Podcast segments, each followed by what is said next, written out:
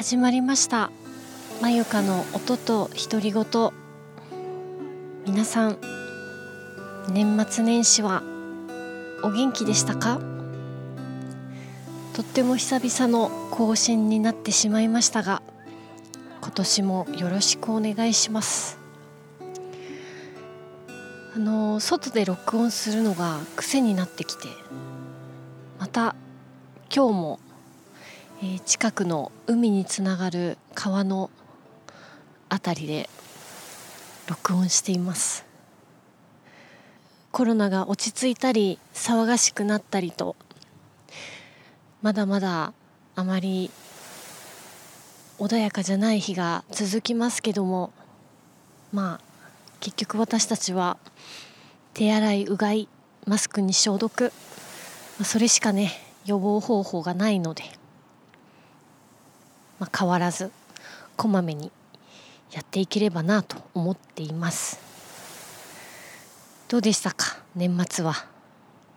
今年は去年よりかは年末感ありましたよね。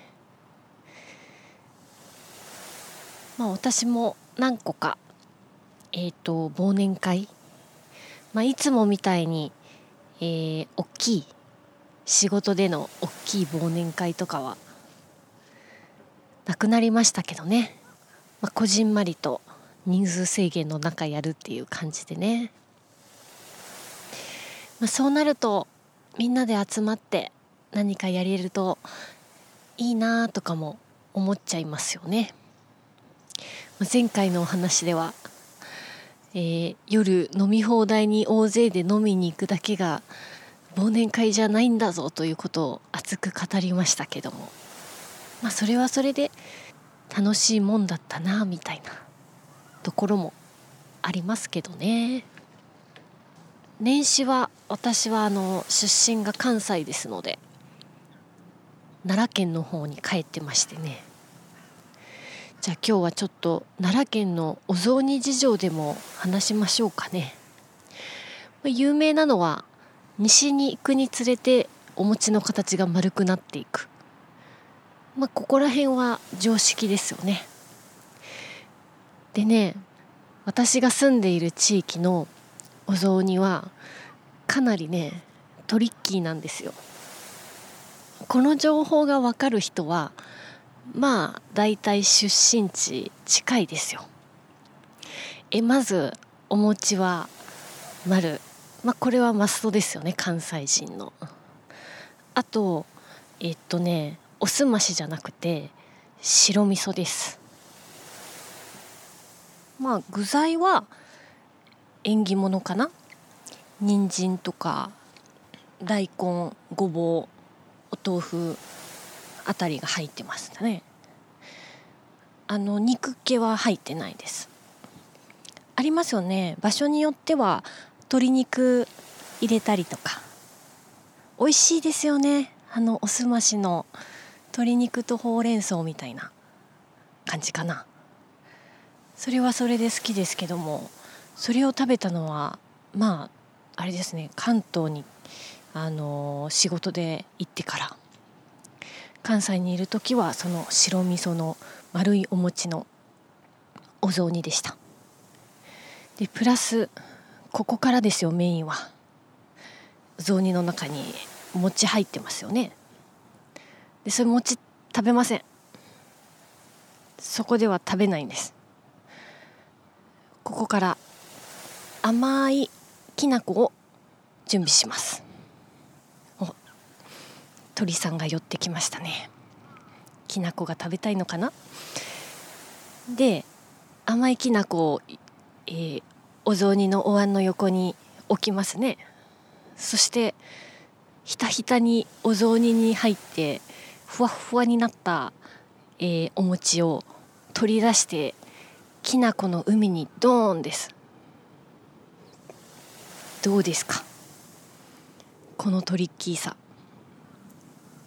そしてお雑煮はもうあのお餅のないなんとなくお餅のとろみがついたえー、白味噌のお雑煮をそのまま食べます。そしてお餅はお餅できなこ餅として食べるのです。いやいやそれも最初からきなこ餅でいいじゃんとお思いになった方分かってないですね。それはねダメなんですよ。やっぱ一回あのお雑煮の海にひたひたにするというのがやはり奈良県民のポイントなんじゃないかなと思います。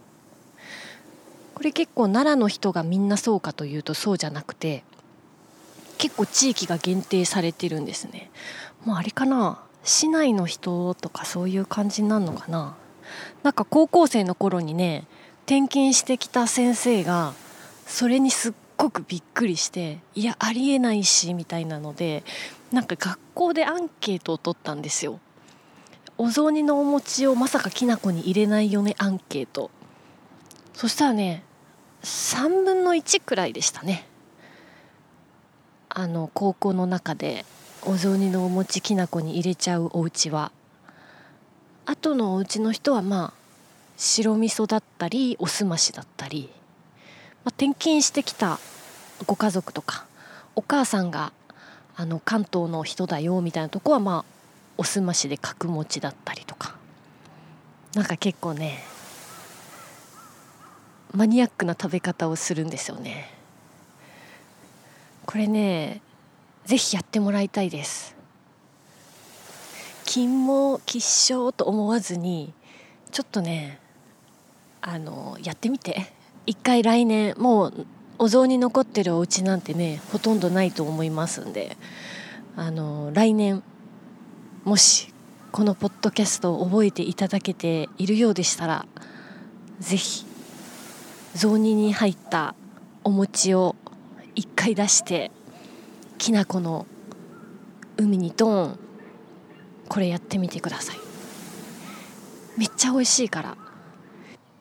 ちょっとマニアックなんですけどお雑煮のねそのちょっと味がするお餅をきな粉に入れるっていうのがね、まあ、ちょっとこの 音声だけ聞くとねちょっとキモいんですけど、まあ、とりあえず騙されたと思ってやってみて。でちょっとねお湯でふやけてるのよお餅が。だからきな粉に入れた時にすごいねふわふわっとした伸びるなんとなく信玄餅みたいな感じになってめっちゃうまいです。ほらほらやってみたくなってきたでしょ？じゃああの来年の正月と言わずお餅余ってる方いたら一回味噌汁入れたらいいんじゃない？一回味噌汁かおすまし入れてそれをきな粉に入れてみるっていうのをあのやってみてくださいよ。あのそれでうまいと感じたあなたはもう奈良県民ですね。というわけでえー、今週もかなりどうでもいいお話をしてしまいましたがまあ嘘じゃないと思う方いらっしゃいましたらネットでググってみてください。奈良県民のおかしなお雑煮の食べ方とかやったらきっと出てくると思います。まあみんなぎょっとしますけどやってみるとなかなかあのアトラクション感覚で楽しんでもらえるんじゃないかなと思います。で、えーと、今週のお知らせとしてはですね私が去年アップしているポッドキャストの中で歌っているものでなおかつ日本の著作権協会に加盟しているもの更新は1年更新になっておりまして、えー、今年からその歌ってる配信会だけスタンド FM さんの方に移行しようかなと思っています。スタンド FM はあのアプリの方で登録してるらしいんですね。なので、えー、そっちでは特に制約なく歌ってはしゃいでいいよってことなのでそっちに移行しようかと思っています。なので1月中はこのままアップしておきますので2月からえー、徐々にその配信会を、えー、スタンド FM に移すような感じにします。で私のオリジナル音源とかですね、えー、日本の著作権協会とは関係のない著作権が切れている曲とかいろいろあるんですけどもそれはこのまま通常のポッドキャスト配信会にアップしたままにしておきますのでまた今年もねやり方をいろいろ考えていきたいなと思います。このポッドキャストであの曲の制作過程もお届けできたら結構面白いかもしれないですね。まだラフのあの歌詞が入ってない段階のざっくりとコード感とメロディー感だけが決まっているところからそこからどうやって作っていくのかなみたいな面白いかも、まあ、もしこんなのもやってみてほしいなとかこんな話面白いんじゃないとかお題提供とかあとご意見ご感想ありましたらまたえっ、ー、と概要欄の方にメールアドレスとかハッシュタグ載せておきますのでお問い合わせください。